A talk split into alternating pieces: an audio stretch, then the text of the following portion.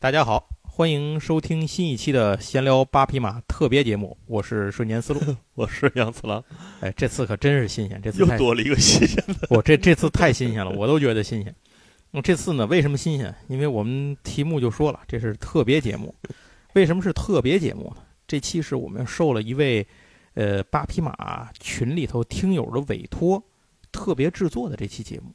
啊，这个确实没有过，对吧？这这真的是没有啊。那这期的主题是什么？咱先说说啊。这期的主题其实和我们现在的生活息息相关，是防范金融风险的啊。对，杨总就是干金融行业的是吧？对，假装是吧？啊，行，就是金融行业不认为我们是干金融行业的，哎，这就叫金融风险，这就自己给自己脸上 贴金。你你这就属于金融风险，但并没有游走在法律边缘。对，那在我们现在这个社会里头啊，就是金融其实是有一个特点，它离像比如说我这样的普通人，你已经不是普通人了，毕竟毕竟你这个算在那个圈里。那像我这样的普通人来说，其实越来越近，就是不管愿意不愿意啊，现在大伙儿都已经生活在一个时刻都可能要用到金融知识的这么一个大环境里头。应该说，金融啊，并没有越来越近，嗯，但风险可是越来越近了。对，为什么呢？就是为什么会有这种事儿呢？就是。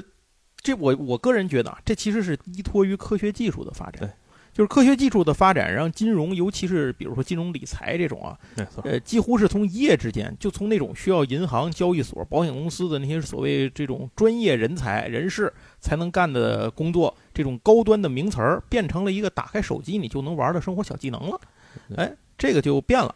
主要是过去呢，起码你也得到柜台旁边有一个客户经理忽悠你两下，对对对，你才有可能签下自己的名字。对对对，现在是你晚上对吧？你现在是你晚上刷手机，刷手机刷到凌晨一点，忽然看见你的，对，打开你的那个某个某个宝或者某个行的。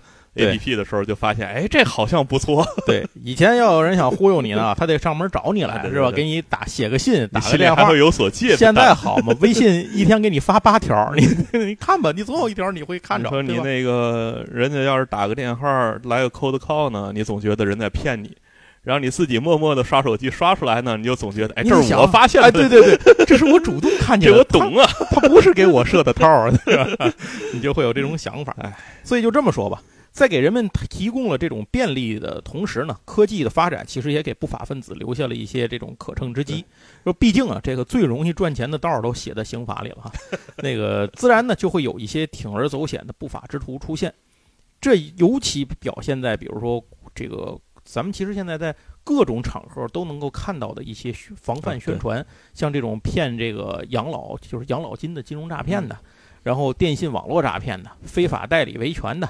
非法集资的，搞校园贷的，等等等等，就是各种各样的这种骗局，他们呢就严重的侵害了这种老百姓的利益。基本上总结为这个岁数太小的不要借钱，嗯，岁数太大的不要转账。哎呀，对对对，哎呦呵，精辟，杨总啊，哎，你看来你确实是干这行的。这么说吧，就是。这些个非法行为啊，其实都是现在这个时代里头越发常见的一些犯罪手段，它很可能时刻就发生在你身边，所以相关的金融和公安这些部门才会想尽办法的让你提高这种防范意识。咱们八匹马群里头呢，有一位听友啊，就是咱们这次的委托人，他呢就是从事银行行业相关的这个宣传工作的，所以。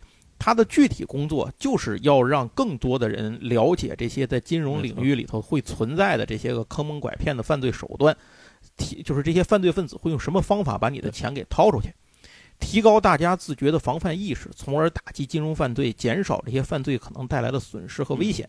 那这次接受了这个委托之后，我跟杨总一合计呢，就得做一期特别的专门节目来讲，就专门的事儿专门来说嘛。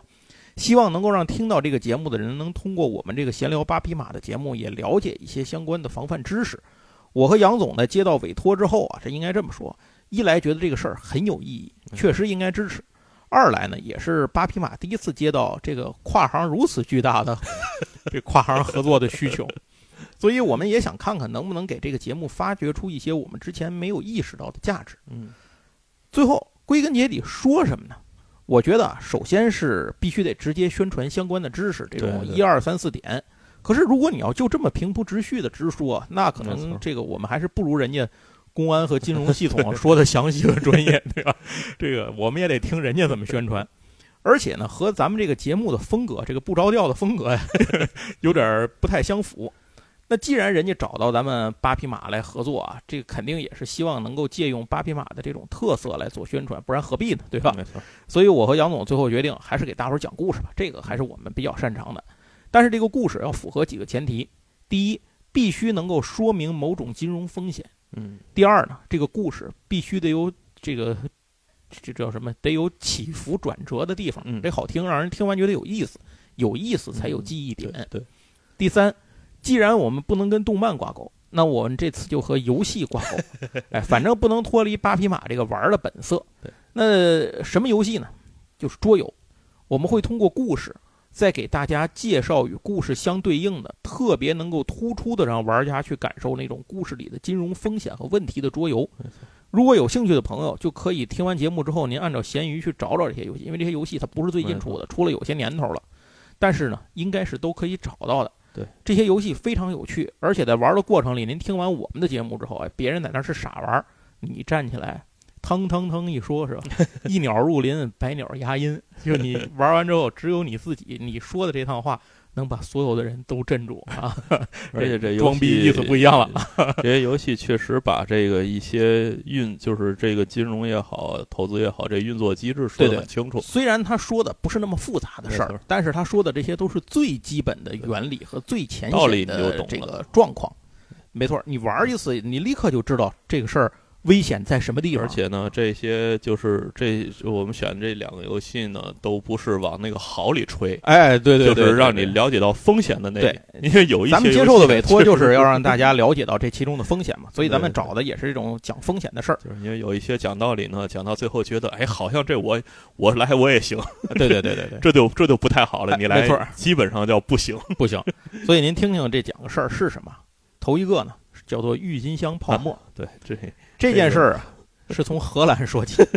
荷兰被称为郁金香王国，咱们的印象里头，我不知道杨总是不是。反正我要提起来荷兰，一般小时候看这些自然风光片啊什么的，只有两个东西：第一个叫风车，对；第二个叫郁金香，对，就是。这叫什么？满山满谷都是郁金香。就是现在大家可能接受也没什么山，反正各种资讯呢，误以为荷兰就是一个那种？非常平和的国家。嗯。然后那个历史上呢，曾经也就是做做生意。对。在大航海时代，那个牛逼过，你那个生意做得很大。对。但其实呢，荷兰呀，曾经也是老牌殖民国家。对，毕竟海上马车夫嘛。就是他这名字虽然叫马车夫，但是他干的那个殖民的那个事儿啊，其实不比后边的英国呀、法国也来的少。毕竟河属东印度。公司也不是做慈善的，对，就是他干的，就是那些干的坏事呢，他其实也都干过，没错。只是呢，他完蛋的比较早，对对，完蛋到现在好几百年了，大家都已经忘了当初他干的嘛了。哎，没错，没错，就好像咱们之前讲丁丁的时候说比利时，如果不说你也想不到比利时刚才就是之前曾经在非洲都干过什么段子是吧？天怒人怨的这是。行，咱这个回到咱们话题，接着说荷兰，这就是他牛逼时候的事儿，哎，牛逼时候事儿。荷兰它是一个靠这个水坝和大海抢地发展起来的一个低于海平面的国家。对，但是荷兰本身有一个特点，它是不产郁金香的。就是那为什么荷兰的这个国家会跟郁金香这两个符号紧密的绑在一起呢？这就是咱们今天要讲的故事，并且涉及到荷兰创造的一个世界第一、世界第一个触发经济泡沫崩溃事件的一个国家。这就是大家看各种那个世界经济大崩溃呀，什么那个金融危机都从这儿，什么风险事件呢，一般都会从这儿开始给你讲。对，没错，没错，是就是想当初啊，是吧？对对对，这个当初有这么一个事儿，叫郁金香狂热。这个事儿就是从何而来啊？其实没有太明确的定论，嗯，只是这个事情爆发之后呢，有人追溯来讨论这件事儿，认为是因为。这个当时的这个群体性的这种贪婪和疯狂，导致了一个偶发事件。也有人说呢，这是价格大幅波动，这个市场机制所导致的。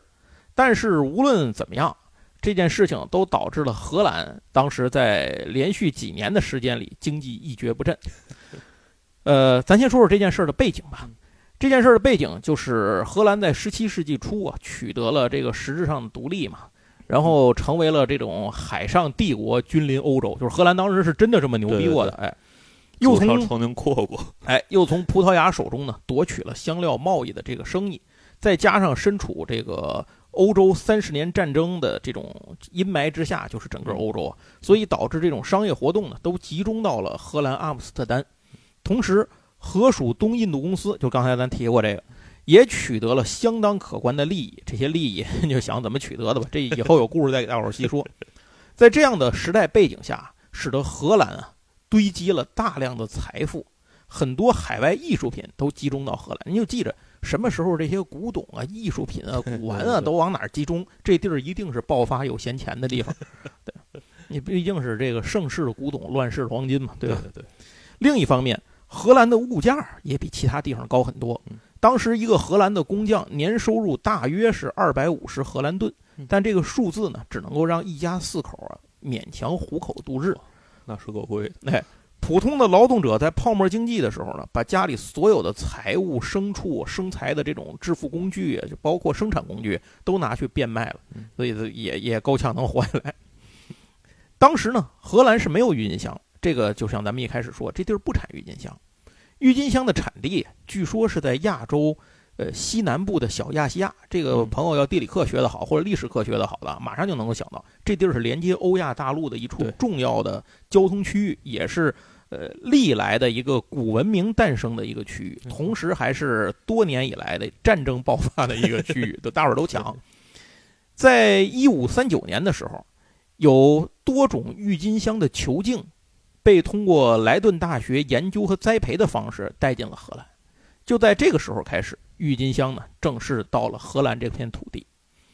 当时，郁金香是一种非常难以在短时间内大量繁殖的植物，这个特性也给后来出现郁金香狂热埋下了伏笔。郁金香的培养呢，当时主要是两种方法，第一种是从从这个种子开始种，这就是废话；另外一种呢，是从这个母球的根茎啊，把它给。复制出一个子球根来，哎，是这样。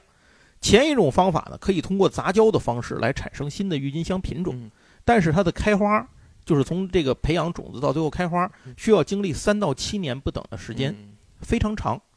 后一种的方法呢，是从母球根培养啊，当年就可以开花，但是这一个母球根呢，也就能生产个两到三个子球根，子球根要成长到母球根呢，还得花时间，所以这种。就而且在这个过程里头，还会有一些就是出现一种不发芽的那种，就是子茎或者是母球根的这种情况，那那就会导致就是损失嘛。说白了就是白干了。那基于以上的这些原因啊，郁金香的培育速度是不太可能突然间激增的，就是它的一个稳定的增长速度，再怎么着啊，也就是这个数了。但是需求却不一定如此稳定。现在呢，我们分析起郁金香狂热诞生的三个阶段，其实也很容易。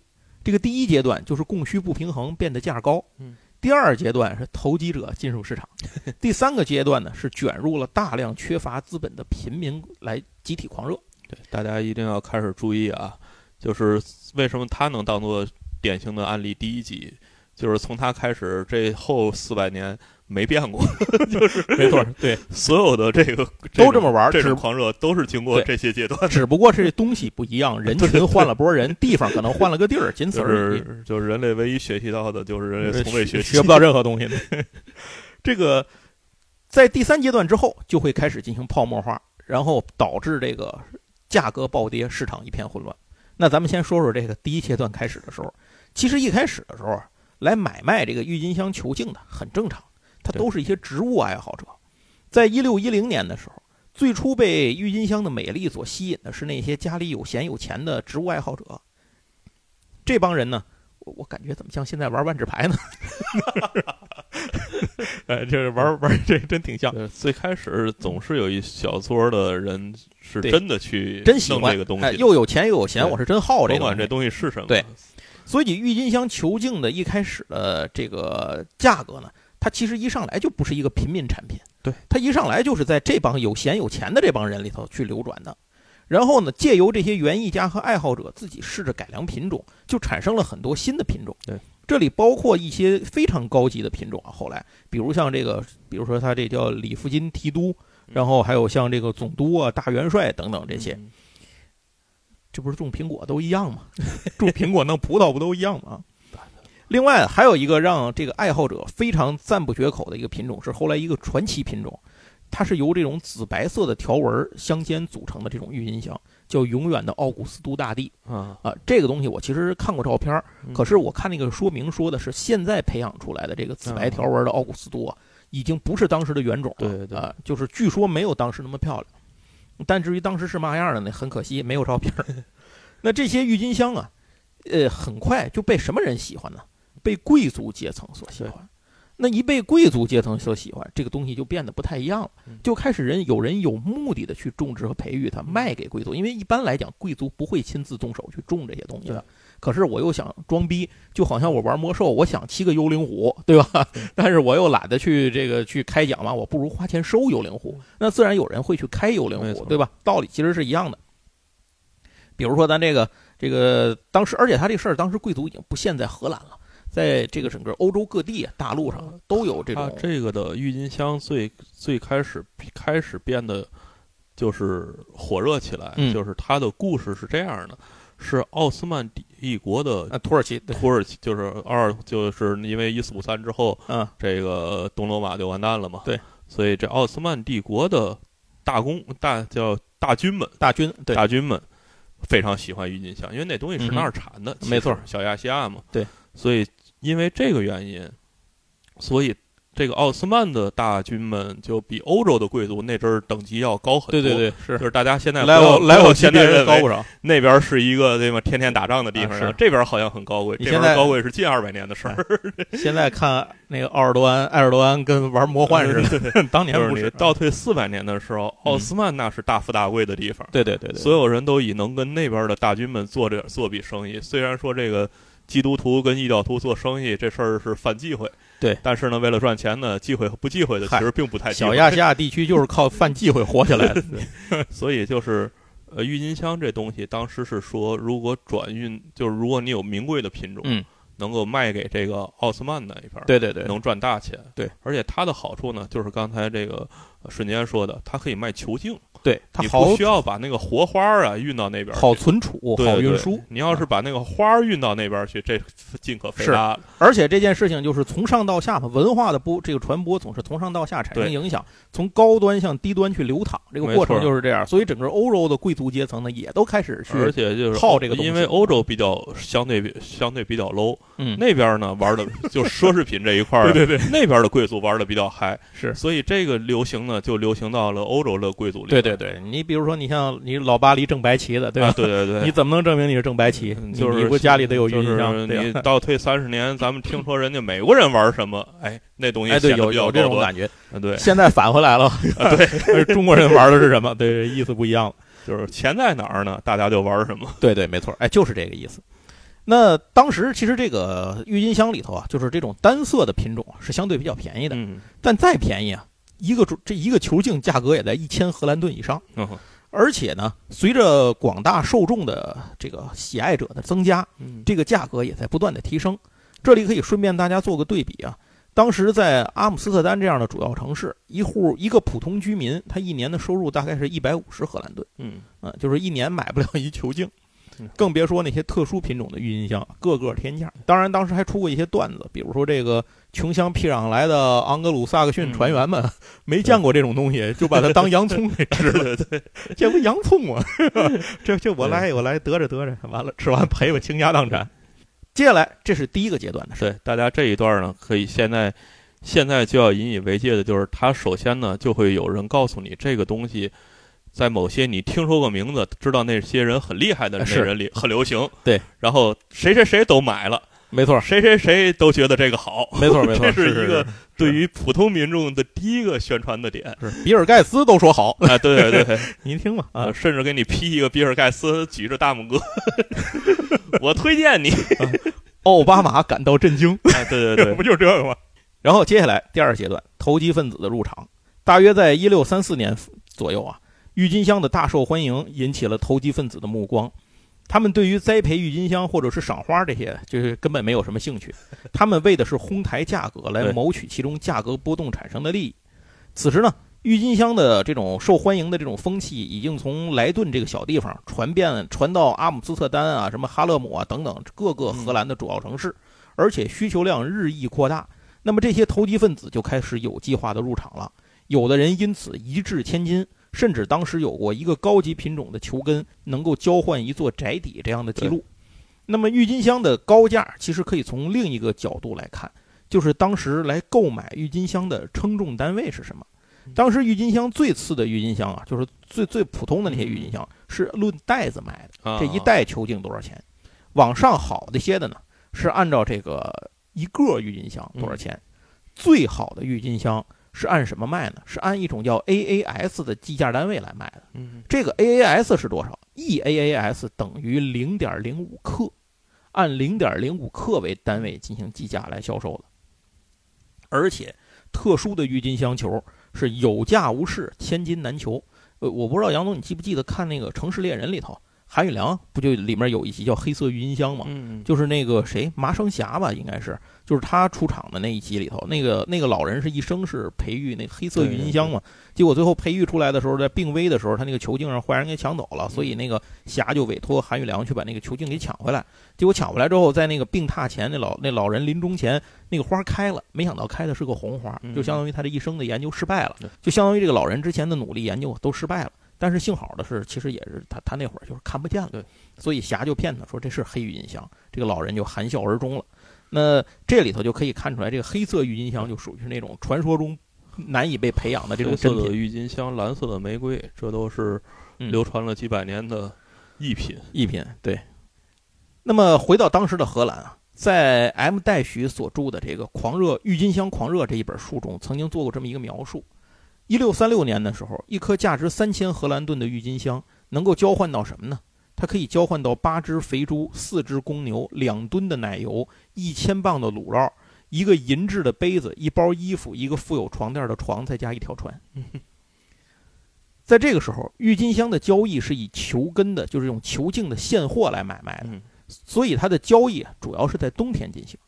但是由于郁金香越发受到喜爱和追捧。导致交易很快突破了季节限制，在任何季节都有大量的交易需求。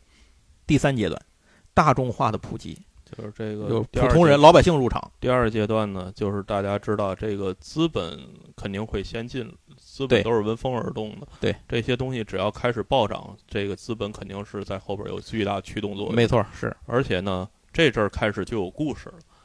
就是大家买这各种东西，都有人会给你讲故事。就是第一阶段那故事啊，都是你不认识的人，对，就是远在天边的人。到这个阶段呢，就开始确实有因为这个事儿致富的故事，近在眼前了。但是呢，这个东西就是大家看所有的鉴宝啊、嗯、古玩呐，就这类的节目，你继续看它里边那些书啊，它讲的故事啊，好多东西你都觉得似曾相识。嗯，是因为啊，这些发财的故事啊，可能这一百年。就出了那么二十个，对对对，各听来听去啊，其实流传的都是这几个故事。没错没错，是有没有呢？我相信是真的有，对，确实发生过。但是你想，这十年二十年得多少人玩这个？对，这些人要流传下来发财的就那几，就说这些人要去不停的买彩票，可能也能有这个概率中奖了。就这约等于你听说谁谁中了个五百万啊？对对对，就是基本上是一个意思。但是加上这个故事呢，就不一样，你会觉得好像是哎。似乎我也行，对，然后认为我也行的人，现在就要开始入场，开始入场了。由于郁金香在短时间内能够让人啊这个陡然而富的传言，在工匠和农民等这个就是底层市民之间开始传播，所以导致呢吸引他们开始进入这个交易市场。这些人的特点是他们没有钱玩这个，所以呢只能从自己买得起的程度开始进行，这就导致原来那些不受青睐的这种。比较底级的这种，就是底下的这种，呃，郁金香球茎的价格开始抬升，渐渐出现了这种早期进场因为转买转卖而获得利益的普通民众，就是杨总说的身边的人出现了。这个时候市场的交易模式也开始改变，出现了全年交易和引进期货交易的这种制度。嗯，这是期货开始出现。对。但是这种交易模式并不是去到一个证交所去进行交易，跟这个是不一样的。交易期货交易，交易是在酒店进行的，而且交易最牛逼的是，既不需要现金，也不需要现货，就是这俩都不用。他需要的是双方提出一份诸如明年三月份我给你钱，以及到那时候我给你球根这样的票据，就都是空头支票。这个东西啊，就是期货的本质。嗯，期货自从这个时候开始出现。一直到现在为止还是这么玩儿。没，错，是是是，就是你没有货不过加了一些规矩而已。啊，你没有货，我没有钱，咱俩还想做这个交易，怎么办呢？对对有个东西叫期货，我许你货，你许我钱，哎咱俩到时候再说。就是本质上说呢，就是咱俩赌一把。对对对对对，是是这意思。那也就是说，在这样的票据成立之后啊，加上少许的这种预付款，这个交易就算完成了。嗯，而且这个预付款甚至都不用给现金，可以用家畜或者是家具等生产物资进行抵消，这都可以。所以，当这样的票据转了数手，因为他拿来之后，他就用这个票据为为底，再去跟嗯别人去，加价再去转，他不挣的不就是这个转手的钱吗？他真落手里一堆球茎有什么用啊？这个 又不能炒菜吃，还没洋葱好吃呢，所以他就得把这东西转手再卖出去。那么这样的票据经过转了 N 手之后啊，最后是连债权人谁是债权人谁是债务人都已经分不出来了。那这种预付制度呢，就吸引了很多原来根本没有钱玩得起这件事情的人大众啊参加。比如说当时的什么清洁工啊、面包师啊、烟囱工啊、农民啊，哎，全都疯狂地加入了这个市场，因此需求再度突然膨胀。就算是原来特别便宜没人要的那些品种，也变得价格飞涨。就是从这阵儿开始呢，它实际上是把一个呃实物或者说专业化的东西变成了一个普及化的，就是标准化了。没错，它这个标准化的过程，就是让大家你不再需要知道它底层的这个东西，就是这个郁金香是什么，对对对对，你也不需要研究它的品种什么这个花怎么嫁接的，怎么生长的，它的规律是什么，花期是多久，根本不必你甚至不太需要知道这个品种到底有多好。对你甚至其其实这么说，它是不是郁金香都已经不太重要了。你其实卖的就是那张纸。对，没错。那在这样的情况之下啊，这个呃最初的买家就是那些爱好植物的人和他们背后的贵族买这个真正的收购者，他们反而变得购买量开始降低了。嗯为什么呢？呃，就是这个还有一个还有一个特别明显的地方，就是在这种低端的这种球根茎的这个表现上，因为他们根本看不上眼。啊，这个道理很简单，我不知道大家有没有看过《大染坊》，里面有一段，就是陈寿亭为了教训那上海的林那个林祥荣嘛，嗯就派人把对方原来占据市场绝对主动权的那个虞美人牌的那个布，啊按照这个就是白赠的方式，嗯到处给乞丐，让乞丐裹着这个布走街串巷，就是满街都是穿这个虞美人布的叫花子。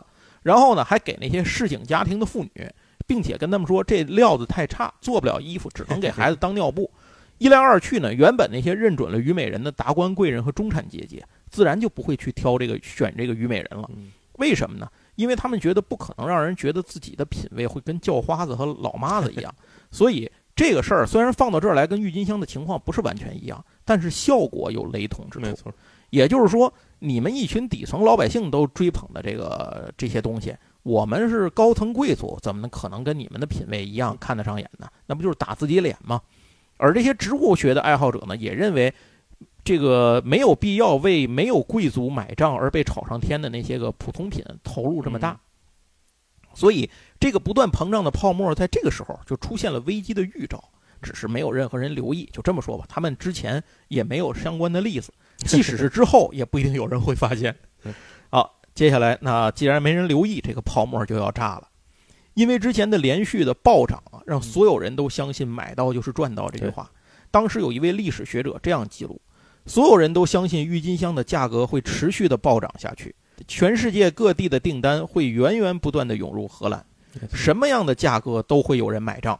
受到如此恩惠的荷兰将会永远富。一六三七年初，球茎的价格比一六三六年同期增长了百分之五千九百，这是一个匪夷所思的这个这个价格。与此同时，像永远的奥古斯都这样的球茎，单价已经达到了六千九百荷兰盾。那郁金香的泡沫越吹越大，我们现在是知道啊，这个泡沫吹大了，早晚会破。但是当时呢，没人懂的，根本没有人会去想，这可能是一个随时会崩塌的幻境。于是，呃，该来的还是要来。一六三七年二月初，郁金香的价格突然暴跌。与其说是暴跌，不如说是因为找不到买家而产生的一个危机。因为人们开始意识到，之前被交易来交易去的这些郁金香球茎要开花了。一旦开花，你把它种到地下去，对吧？对一旦种到地下，这事儿就完了，你就不能够再继续往下去转下手了。那开出来的花还能值这么多钱吗？这就是大家终于意识到这个东西好像有问题就是那个花儿要比这个镜这个镜要比那个花儿贵了。对，就是这个面粉比面包贵了的时候，大家就开始意识到好像哪儿不对，而且最终一定会变成花儿。对，这个你还这个趋势是不可逆的，就是这个没办法。就是这个道理。这个担心就像病毒一样，一旦出现就不可抑制，而且迅速的在所有参与郁金香狂欢的人们心里去蔓延。当市场上充满了这种担心之后，一夜之间，人们开始从疯狂的买进变成大量的抛售，市场恐慌出现了。这就像一个击鼓传花的游戏，你只有把花传出去就能赚钱，但最后落在手里你就得眼见目。随着这个鼓点越来越密，人们都知道马上鼓声就要停了。于是刚才不紧不慢的传递呢，现在变成了要飞快的扔掉手里的烫手山芋，人人避之不及。昨天还欣欣向荣的郁金香交易市场几乎突然崩溃，参与者人人自危，郁金香的价格更是一泻千里。以至于荷兰政府不得不出面说，这种下跌是不正常的，是没有理由的。大家一定不要跟风，不要抛售。但是你越这么说，这人心里越毛，说明背后一定有事儿。于是反而加紧抛售。荷兰政府又赶紧说：“那要不这样吧，咱们把所有的合同都按百分之十的价格强制结束，这不就咱把这事了了就算了。”大伙儿一听，完喽！政府说了，所有的合同价值都只值百分之十了，赶紧抛吧！啊，又继续一轮狂抛。一周的时间，郁金香的价格下跌了百分之九十，很多普通品种的郁金香球茎的价格已经低于了当时的洋葱。那各种无法兑现票据的人，让荷兰各大城市陷入了混乱。更多的是那些身兼债权人和债务人于一身啊，根本翻不出来的那种多头烂账、多如牛毛、失去了偿还能力的人。这些人比比皆是，就算打官司打赢了，对方也根本就没钱给你。对，最终，一六三七年四月二十七日，荷兰政府决定强制终止所有的合同，采用简单粗暴的问题把这个采用简单粗暴的方式把这个问题迅速解决。后来呢，他们又追加了一个决定。允许郁金香最后的那个买家支付合同额的百分之三点五来结束合同，也就是说到此为止啊，你前面如果是付了全款，那你只能认赔；如果你还没付款，那你就用百分之三点五的合同价来买。那剩下的那个百分之九十六点五，谁认赔呢？你上家，落他手里了，击鼓传花落这儿了。也就是说，这件事情无论你乐意与否啊，你就只能采用这种方式来结束。呃，其实这也是当时唯一能够结束这个方法的办法了。那这场泡沫崩塌的时候，市场上已经没有赢家了，只有那些聪明的或者是幸运的提前收了手的人成了暴发户。但毕竟这样的人是少数，没错。哎，因为一来呢，大部分人入场的时候其实已经晚了。就像你在股市上啊，你散户 你知道消息的时候啊，人的事儿该干都干完了。就是这个在股市里也是有一个非常经典的，叫做当你听见出租车司机。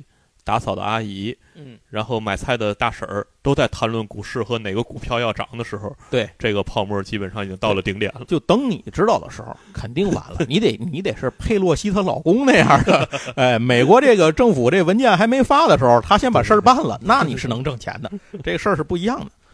行，那这个事儿既然到了这一步了，是吧？这个也就没什么可说的了。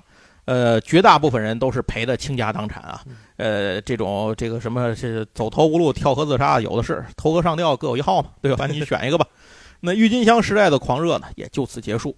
这件事情导致荷兰经济在之后的三年时间里萎靡不振。同时，这个郁金香泡沫这件事呢，也和英国的南海泡沫事件以及法国的 密西西比公司这个并称为近代欧洲三大泡沫事件。大家可以去看看后边南海 南海世界。以后有机会，我们也可以在节目里给大伙儿讲，几乎是一样的。对对对，就是没说嘛，就是一波人换一个事儿，换个地儿，然后重新再演一遍，就是基本上没有什么区别。对。好，那咱们讲完了这个故事，就给大家讲讲跟这个故事紧关的，就是紧密关联的这款游戏。嗯，这个游戏呢也叫郁金香泡沫，在游戏中，玩家扮演的就是那些个您您可不是那些个一开始入场的那些个植物爱好者，您也不是那个投机分子，您是什么人？您是扮演的那些倾家荡产来炒郁金香的底层老百姓，目的就是把郁金香价格炒起来，卖给收藏家和贵族。游戏分成七到九个回合，每轮会就是有三种不同颜色的郁金香价格产生跌涨，然后呢，大家轮流去执行卖出手中的郁金香，再购买新的郁金香。购买的时候呢，可能会发生竞价或者负债，并且要再次根据市场的情况调整郁金香价格的涨幅，然后这个循环不断的进行，在什么时候结束？第一，有人购买了黑色郁金香，游戏结束。这个全游戏里就一朵黑色郁金香，嗯很难买到。基本上这个条件您就当没有就行。然后我觉得这个条件可能只是设计师为了还原这个，就是在加入一些历史梗，哎，就这么有意思的事儿。虽然当时好像也不是黑，那应该加入奥古斯都，可能奥古斯都没有黑色郁金香这么传奇吧。然后接下来就是有一张牌，它每回合会翻牌嘛，嗯有一张叫做泡沫破裂的牌，一旦被翻出来，游戏就立刻结束。在游戏结束的时候，所有郁金香的价值全部归零，你手里有多少现金就是多少，嗯谁多谁赢。这个郁金香啊，会分成 A、B、C 三档，不同的花色的郁金香会在三种档位里上下浮动。这些卡牌呢，则会标示出市场的需求来调整价格。因为结束之后郁金香一钱不值啊，所以你必须找到一个适当的时机，把手里的郁金香去变现。什么时候抛出郁金香换钱是这个游戏的关键。嗯又或者你可以通过满足收藏家呀、贵族啊这些人的皇族啊，哎这些人的需需求来满足分数，就是他需要什么样的东西，嗯郁金香你给他。在游戏最后，泡沫破裂这件事儿也跟现实很像，就是一定会出现，但你不知道什么时候出现，因为它会被随机洗在第七到九回合的那个牌里头，有可能七回合出，有可能九回合出，谁也不知道具体什么时候这事儿就完蛋了，呃，只能赌一赌。那么抛早了呢，你就看着别人赚钱；嗯抛晚了呢，你就一分钱不挣，就是一堆废纸。所以这个事情就是非常，您听我讲完这个，这个游戏基本就讲完了。您听我讲完这事儿，你就会发现它非常还原郁金香泡沫这件事儿整体过程，而且大家扮演的基本就是从最终的这个第三阶段开始的，到最后阶段泡沫破裂这个过程。玩过这个游戏之后，您会清晰的感受到，在交易过程中产生的任何东西，这个郁金香的这些波动，第一都是有可能的。第二，最后没能变现，都是就是剩下的都是废纸，什么一分钱不值。而且呢，就是真正值钱的，最终还是你最后落在手里的东西。对，大家也一定要注意啊，它这个一个泡沫起来的过程往往是缓慢的，就哪怕你看见那个价格已经开始飞涨的时候，嗯，它比起它崩溃来说还是缓慢的。对，因为你如果没有经历过崩溃，你永远不知道崩溃有多快。对，这个其实我们生活当中，可能像我跟杨总这个岁数的人啊，可能会经历一些相关的事情，印象比较深刻的，比如说这个海南的房市，对吧？这印象非常深，在我们以前节目里其实也提到过。然后还有像那个，就是零五年、呃零六零六年到一一年的时候，当时炒茅台酒是吧？全国的茅台酒存储量、炒量已经大大超过了茅台酒的产量。你说这玩意儿哪儿来的就？是嗯大家那个还可以回家问问家里那父母，这个改革开放初期的君子兰热，啊，对对对，君子兰，这个君子兰热当时跟这个郁金香泡沫那简直是一模一一。模一样，对对对，而且还都是花儿，你想。然后还有那个后来咱经历的，比如说虚拟货币，啊，对吧这个大家都更熟了，这个币，这个币现在到现在为止，这个币还在炒，还在炒这个币圈儿还是非常火热。嗯其实，对。然后这个当然已经出现了一些崩了的币啊，但是还是有新的币出，所以哎整个这件事情，崩都崩过好几轮了，就是看你对这个事儿呢，也是看你开始你是在哪个阶段。啊，对你什么时候进的场？对对对，你要是那一美元买那个两千个比特币的时候买的啊，呢，对对，对它再崩，你实际上现在也是安全的。没错，是但你要是在那两千美元买一个时候买的呢，那你现在可以再想想。你要是两千块钱买两千块钱买零点零一个时候进对的的，拼着买的呢。嗯，那你就需要多想想了。对然后其实现在还有一个更明显的例子啊，比如元宇宙这个，对，炒概念嘛，现在先炒着呗。就是这些东西的基础，就是它一定是，呃，越来越去把那个核心的东西淡化，然后到了老百姓这个层次呢，你就开始不知道那个东西到底是什么。对，而且你知道了也没什么用。对，然后默默的你就开始变成你也不关心那个。没错，是当一个专业性的东西你不关心，然后你又能赚钱的时候，嗯你就要想一想为什么呀？对你关心的其实就已经不是那个物品核心本身，而是这个传递的过程。就是这个这个非常专业的人研究半天，他赚不着钱，嗯，然后你什么都不懂，你就能凭空赚着钱。其实你像传销，不也是在这个理论基础上演就是演变出来的一种那传销下是下一个游戏会说明的这个这个，行那咱就哎，咱就接着往下讲啊。接下来我们要讲的这个故事呢，叫庞氏骗局。哎，这个也非常经典。自从自从有它命名开始，这又是这个百八十年没有变过。没错，庞氏骗局这个这个事儿，这个庞氏 就是一个人，一哥们儿叫查尔斯·庞兹，能够以这样的一个人的名字命名一件事儿，这你就知道，第一他很牛逼，第二他是开山鼻祖。查尔斯·庞兹，是一八八二年三月三号生人，他是一个意大利人，在美国和加拿大呢，各多地行骗，然后而且最有意思的是，他行骗。并不是说这种非常顺利、一帆风顺啊，走到哪儿还是大杀四方，不是。无论他当小偷还是当骗子，就到处失手，经常被抓，就是这么样的一个人。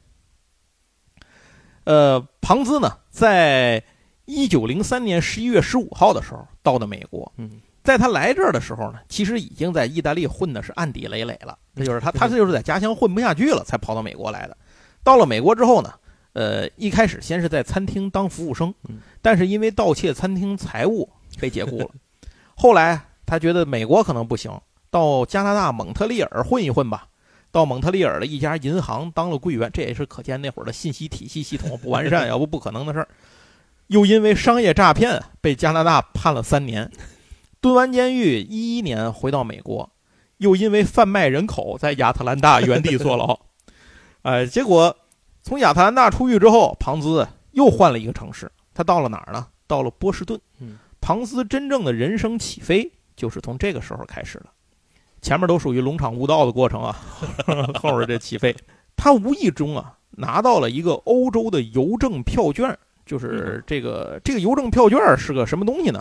它是一种由某个国家的邮政局发行，允许某国国民寄送给另一国的。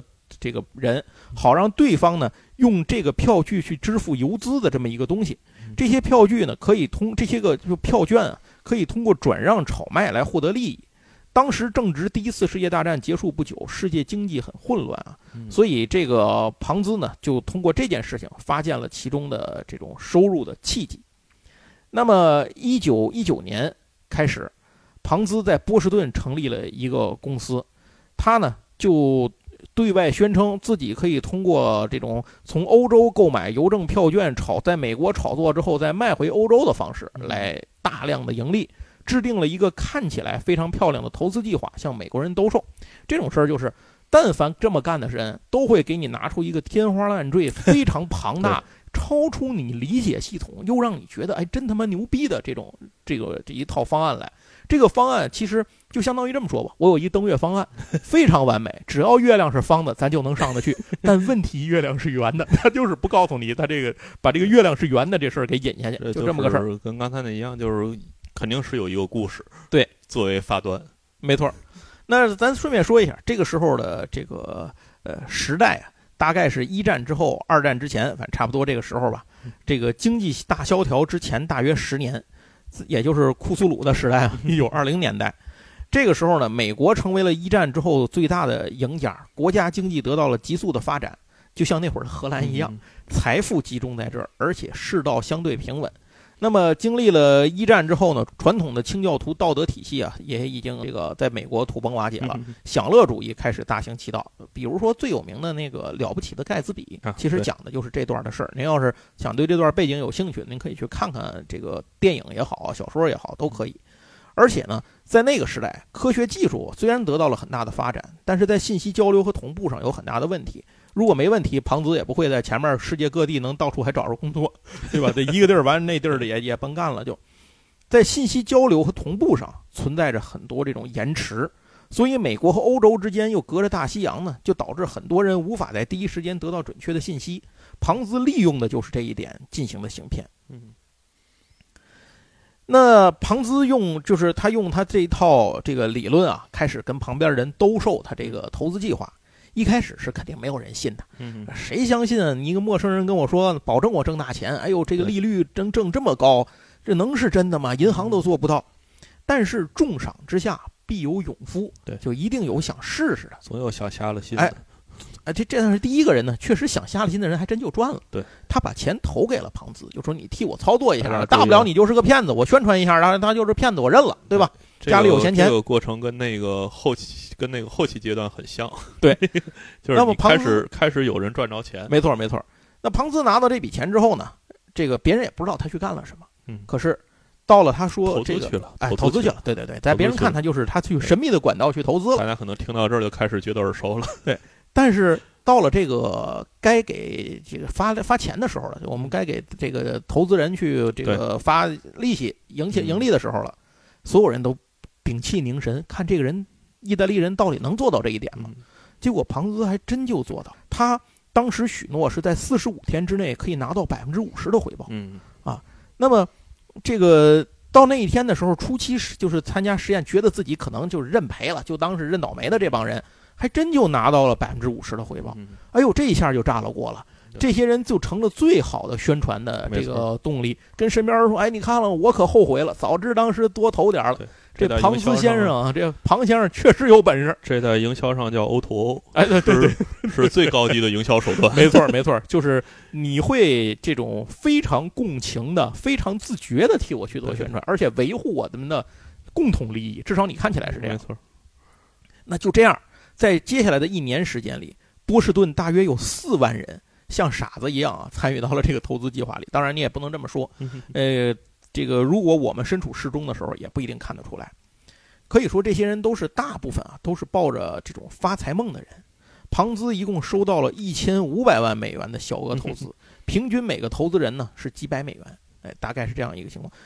这一千五百万美元可是一九二零年的一千五百万嗯，不是二零二零年的一千五百万，这个概念是完全不一样的。当时庞兹因为能够带大家挣大钱，所以呢，被这个当时的波士顿市民啊和新闻媒体称之为最伟大的三个意大利人之一。这另外两个人是谁呢？是哥伦布和马可尼。哥伦布呢是发现了新大陆，马可尼呢是这个发现了这个就是创造了这个就是无线电嘛，对吧？嗯那这个谁呢？庞兹呢，则是发现了挣钱的新方法。所以呢，这三个人是最伟大的意大利人。庞兹赚钱之后，应该这么说，毫不低调，就是 估计当年也是穷惯了，就是有什么造什么，能怎么花就怎么花。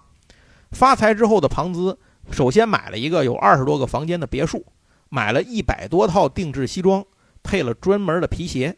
他买了十多根的黄金手杖，上面镶嵌着各种宝石，就连他给他媳妇儿买的那个那个雕的那个那个烟，那个上面都镶的是钻石的。所以这个就是相当于就是有钱就造吧，就是一点儿也没没低调，能花都花。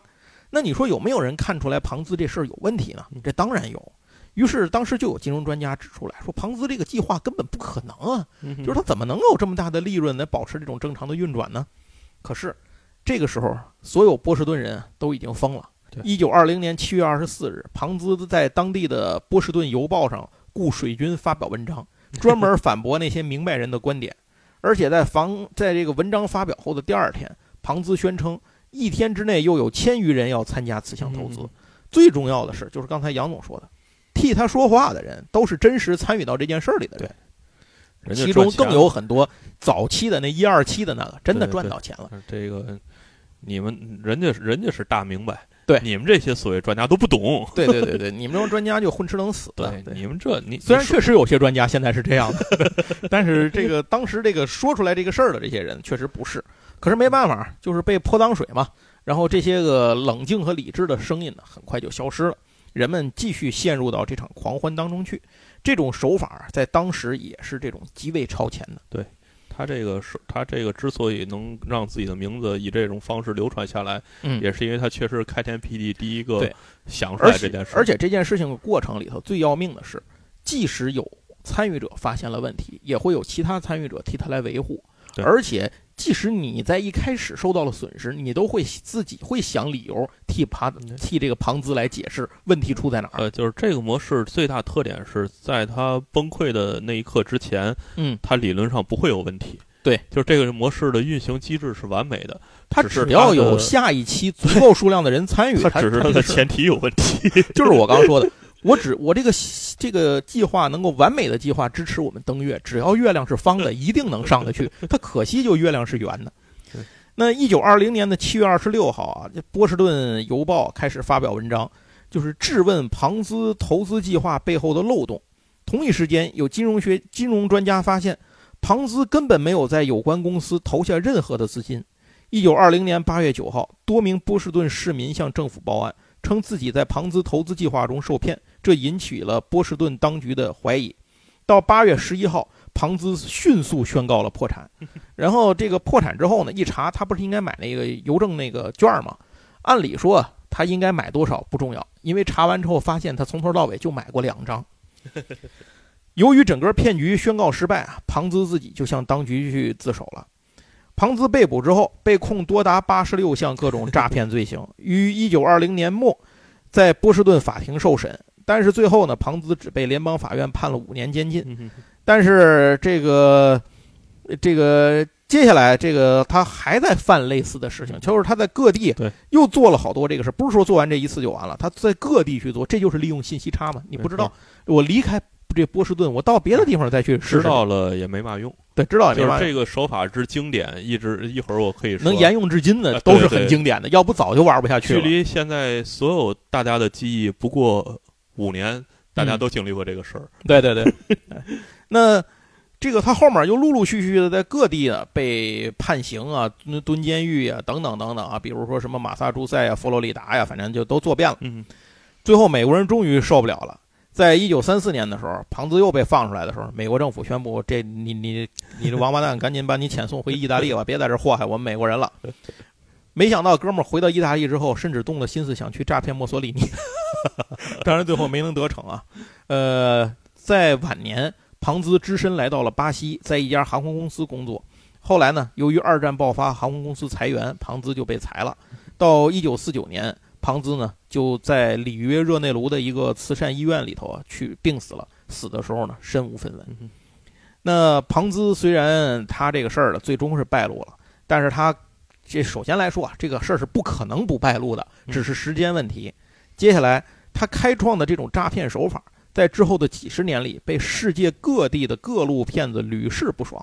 就是骗子们源源不断的翻新手法，通过花言巧语混淆视听，利用人们爱财的心理和贪小便宜的这种侥幸心理啊，成功了一次又一次。嗯，这个也不能说都是光是骗子，因为韭菜们也是从也参与了其中嘛。就是他这个东西是一个是一个表面和人性的东西，就是庞氏骗局。这哎，刚才好像一直没说庞氏骗局的原理，大家老听庞氏骗局啊，其实它原理很简单。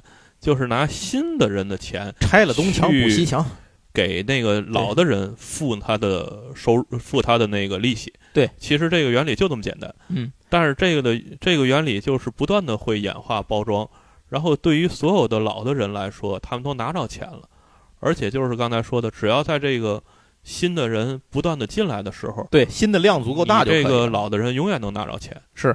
然后这个东西呢，在现在有一个更为传统的说法，叫传销。传销，就是这个。我杨总，你你你那会儿不知道记不记得仙尼雷德？你知道吗？对，呃，传销这个东西啊，是分两种说法。就是传销这个东西有一种，就是现在有持牌传销，叫直销。直销，对。仙尼雷德其实是一个那个有直销品牌，有直销牌照的。他有是吧？他是有牌，呃，不是那阵儿没有，那阵儿中国没中国没有没有这法律规定的。但是仙尼雷德是有东西。对，就是你首保健品嘛，你首先是有这个产品，有这个产品呢，呃，它的这个理道理其实跟这个庞氏骗局是一模一样的，是，就是你去卖这个东西，然后你获得一一定的返点，返利，返点，返点，然后底下人再去获得，只要底下人不断的能开发出新的客户来，你就能不断的去。对，首先他会把你的所有的买产品的钱给你抵平，然后接下来产生的就是盈余。对，哎，就是这么。然后这个东西呢，本来呀，就这个手法。一直用就是，如果是用于真正的这个产品销售，嗯，这是一个比较正，也不能说正常，就是一种销售手段，嗯，这个东西就是直销的牌照，咱们是发的，嗯，然后这个在国外曾经也有很多的公司，其实都是用的这种方式去做，嗯，但是它的前提呢，是你不能脱离了这个实物和这个营销的这个这个基础，嗯，当这个东西最后演变成了没有这个。实物，实物变成符号的东西，最最终的要求只有营销，只有营销，然后这个营销的手段呢，就变成了骗。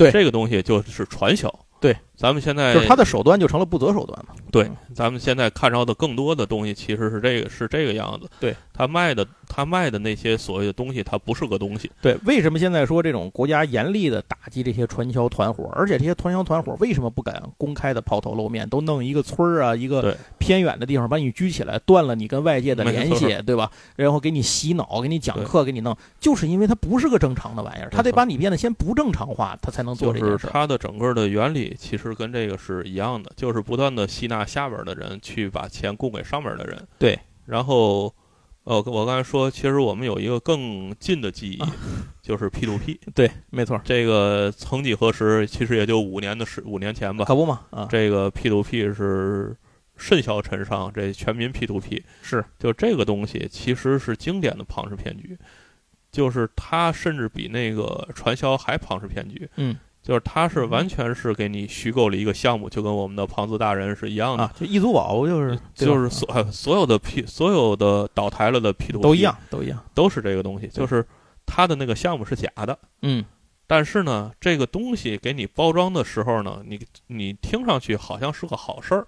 对。因为 P to P 的最开始实际上就是一个小额信贷的直接信贷，嗯。它其实是以一个平台的功能给你让就是呃融不着钱的企业可以直接去找个人以小额进行一个融资，它实际上是把一个大额融资进行拆分，做一个直接融资，所以才叫 P to P。啊，对，就是这个故这个模式呢，听上去很合理。是，然后这个项目呢，最开始确实有这样的项目，就是有是有真的。然后呢，你觉得也很实在。嗯。然后呢，第一批的人呢，确实也赚着钱了。啊对，就跟那个是都是一样的，对就是跟当年庞兹干的活儿听起来呢啊，，完全跟一百年前没有任何区别。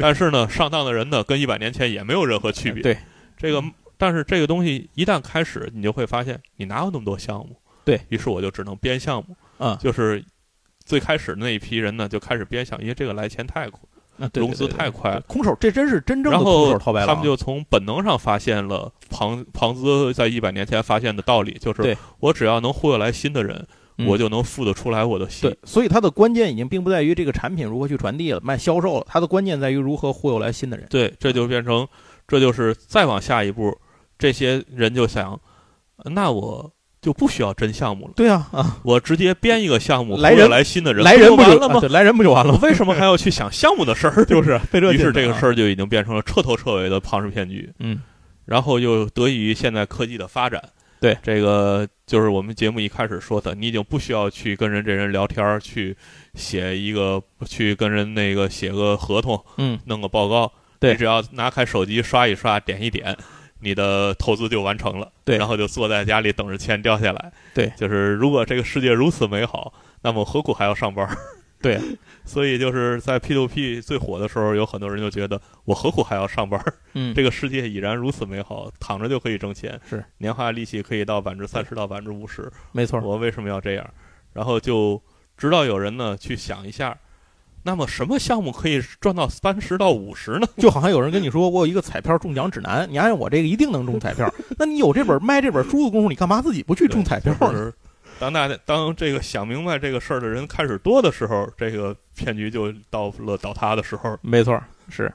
而且拆东墙补西墙这件事，最终的结局一定是东墙西墙一块儿拆，啊，对对对，你就完蛋了。就是这个骗局的崩塌都是一瞬间，对，这甚至比那个泡那个郁金香泡沫还快还快。快，对，那还得有相对的有一个小的周期，这个还得有一个大家抛售的过程。啊，这就春雷一声响，这个就是我新的人真的付不出来钱对。对利息了，我直接就完停了，完蛋了，直接完蛋了。对，一夜之间就会完蛋。庞氏骗局也有五个特点，第一个是低风险高回报的反投资规律，第二是拆东墙补西墙的资金腾挪回补特征，第三个是投资诀窍绝不可知且不可复制，第四个是投资的反周期性的特征，第五个是投资者的结构成金字塔的银行这金字塔的结构。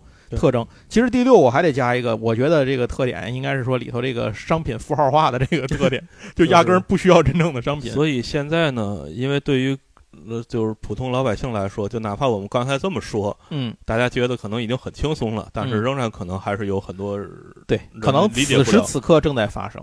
这个呃也就不太好理解这到底是怎么回事儿，因为你看见的表象可能不是这么回事儿，就是张三李四王二麻子都拿着了，而且 P to P 在晚期甚至有那种非常正规的 P to P，它只比银行利息高一些，啊，它没有在那个百分之三十五不是那么这种胡说八道的，哎让你一看甚至有点合理。对对对，它甚至就是比方说市面上小额贷款可能也就是这利息十二啊、十四啊，嗯看上去好像哎也许能行，嗯但它仍然是一个庞氏骗局。嗯所以这个到现现在咱们这个反诈宣传基本上就集中在第一条，你但凡看见那个利息觉得那个不对劲儿，有点高的，都要打一个大问号。对对对对对。好，那您怎咱们换一个角度来讲啊，假如你是一个庞氏骗局的主这个传传柳子的人，你就是庞对资，对对，那你会经历一个怎么样的东西？就是你认为这个事儿是不是真的就可以正常的无限运转下去呢？啊，为了让能够说明这件事儿啊，于是一个游戏诞生了，这个游戏就叫庞氏骗局。这个庞氏骗局这个游戏呢，也是一个呃这个非常非常非常典型性的这么一个，这叫什么呢？呃，这种金融类的这个桌游吧，一个非常典型的金融类的桌游。呃，这个游戏里头，我们每个人都是空手套白狼的投机商啊，靠这种这个非法集资 这个筹钱来过日子。游戏当中有一个转轮盘，叫做资金盘。这个轮盘呢，每轮都会旋转一格，如果当时赶上崩盘，就旋转两格。在轮盘外面呢，放着这个有，它是一个六角形的这个轮盘，每个边上啊六边形的边上都会对应着放着一些基金卡。这个基金卡呢是干嘛的呢？代表着你在那一轮的时候，当时比如说你在这个地这当时这一轮，你拿到了一个这个筹着了一笔钱，你就把这个这笔钱，它不是后面要还，要给人家这个还利息吗？啊对，要给大伙儿发钱嘛，你就把，比如说你三轮之后还要还，你就把它放在你当时那个指针嗯一往后数三的位置上，它指针一轮轮转，当那个一的位置，哎，最后倒计时那个箭头指到那个你那个卡上了，你就该付钱了，嗯哎，就是这么个事儿。啊，那钱如何来？就是刚才杨总说这游戏中会虚拟一些牛逼无比但子虚乌有的投资项目，比如说粮食、地产、运输、嗯通信等等领域，这些东西就是那种可以让你用来吹得天花乱坠的幻境。对，玩家就用这些项目呢出去集资扎钱，然后若干轮之后，就是到你的许诺的这个高额回报的这个时候到了的时候，那你就要回报。如果到时候你发不起钱，就立刻崩盘，你你就滚蛋出局。啊，这就相当于现实里的东墙西墙一块儿拆，西墙补不了东墙的时候，你就破产了。要注意的是啊，这个游戏里头还钱的压力不是一次性的。我举个例子，你筹集了一笔钱，需要三个回合之后，这个给大家发利息。三个回合到了，你筹到了钱，新的钱又筹上来了，你把这个利息发了。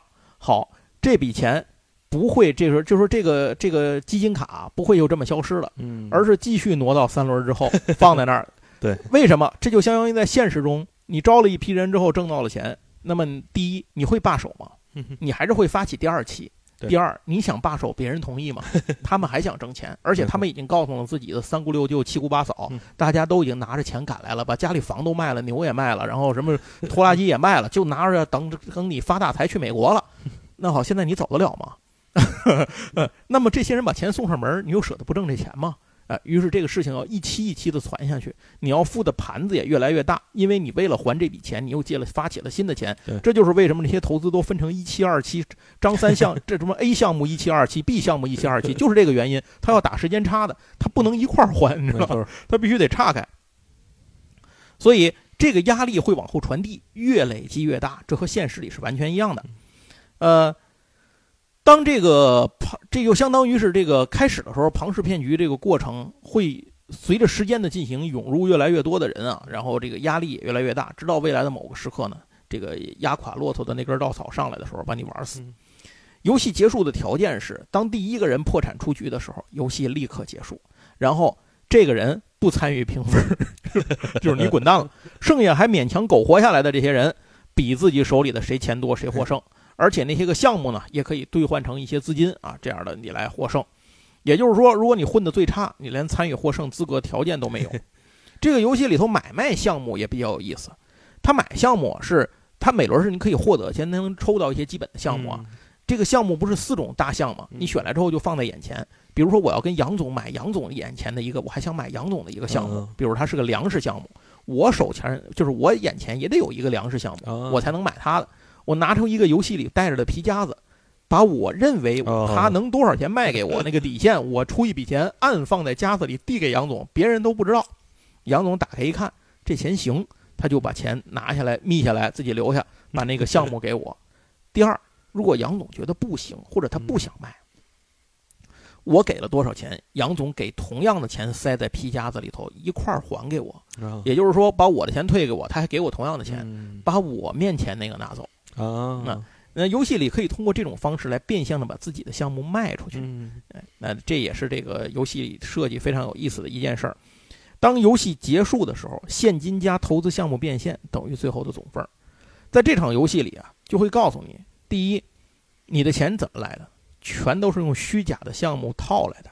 第二，你得钱容易不容易？非常容易，没有任何担保，你只要你只要要，一定能来。第三，事情要不要还？要还，早晚有一天要还。第四，还得完吗？还不完。啊那么最后迟早有一天你要彻底还不起，完蛋嗯。既然庞资都玩不转，大伙儿您作为参与者，作为作为其中的韭菜，你就更玩不转了。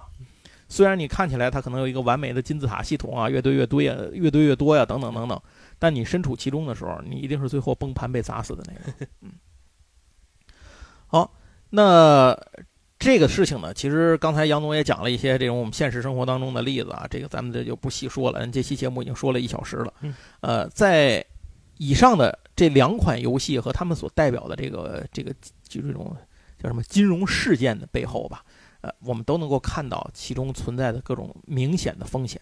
嗯假如您听了我们的故事还觉得不过瘾，您就找来游戏玩一下，我保证你一次印象深刻。这样的金融游戏其实还有很多啊，很多金融故事更是非常的多。所以以后如果有机会的话，我们还可以继续给大家来聊一聊这其中有意思的事儿。总之，在最后节目的最后吧，我们再总结一些远离金融犯罪的风险、提高自我保护意识的一些小的知识点。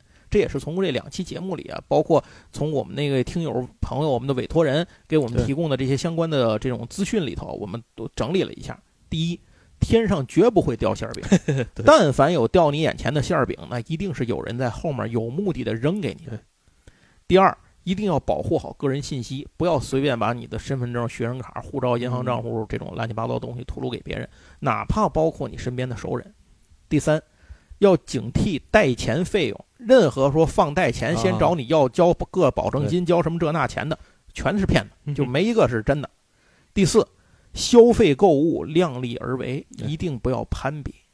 呃，第五，一定不要去随便给别人当担保人，哎对，这一旦出了问题，那个人家借了钱跑了，那你就等着法律追缴。这个啊千万注意，这个在日本特别多，大家从小看很多的动漫和小说作品，其实都提到这个啊，。对，有的人他有一上来什么他他爸自杀了、跳楼了什么的，就是家里人自杀了，好多时候都不是因为家里的问题，是因为当了担保人。对，一定不要当随便给人当担保人。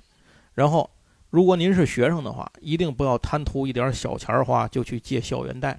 在二零一七年的时候，校园贷已经被教育部明令取缔了，这这这是一个明确的违法行为。重拳打击的。对接下来一定要警惕传销和各种类似的手段。这个刚才在我们的节目里已经说了，它这个东西如果说最后真能挣钱也则罢了，你现在已经明确的知道它挣不了钱。传销一定是骗钱，对一定最终就记住会崩这个就行。好接下来再有一个就是远离非法集资，庞氏骗局今天还在。啊，对，啊，这是这个杨总刚才说的，只是换了地儿、换了名目、换了一群人，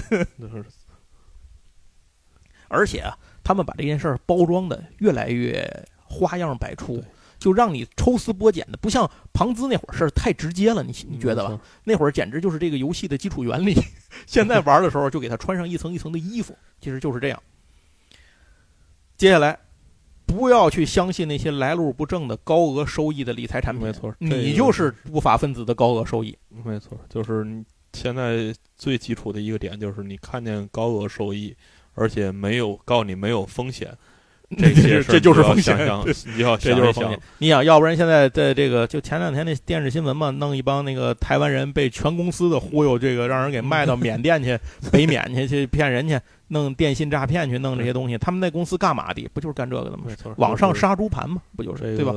就是你盯的是利息，人家盯的是本金，啊，对对对，其实就是这么一个道理。是是是，没错，你就是你就是人家的收益嘛。啊接下来这个电信诈骗花样多，公检法不会通过电话让你提供银行账号、转账之类的方式来办案。但凡这么说的，有一个有是一个，全是骗子。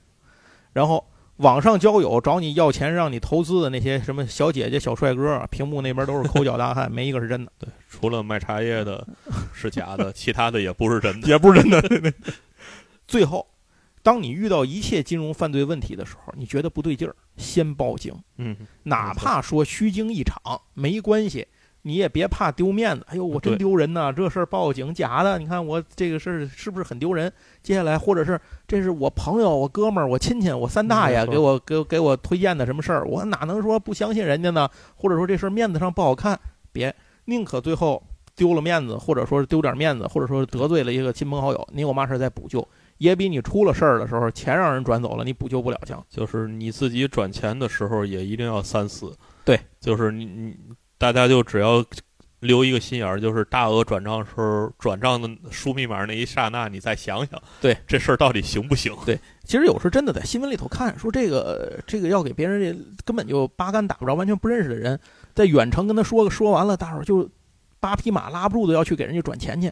呃，这个是就是这个什么到那儿死活也要转，警察也拦不住，银行也拦不住，最后闹得要死要活。你感觉就跟演戏似的，世上能有这样的人吗？这其有实，有可能有一天你就是。这是非常自然的一，这就是两种心理，一种心理就是你亲近的人跟你说的事儿，你往往不信，啊，对对对对，因为你总觉得他跟你有利害冲突。是的，然后当一个陌生人跟你说的时候，你往往就信了，因为你觉得我又不认识他，他为什么会平白无故的会会？对，这是一个我们说起来感觉在你直觉上好像很反逻辑的一件事儿，但事实实际上的操作上，它确实是这样的。事实就是这样。然后第二种想法就是，这个人往往会自我催眠。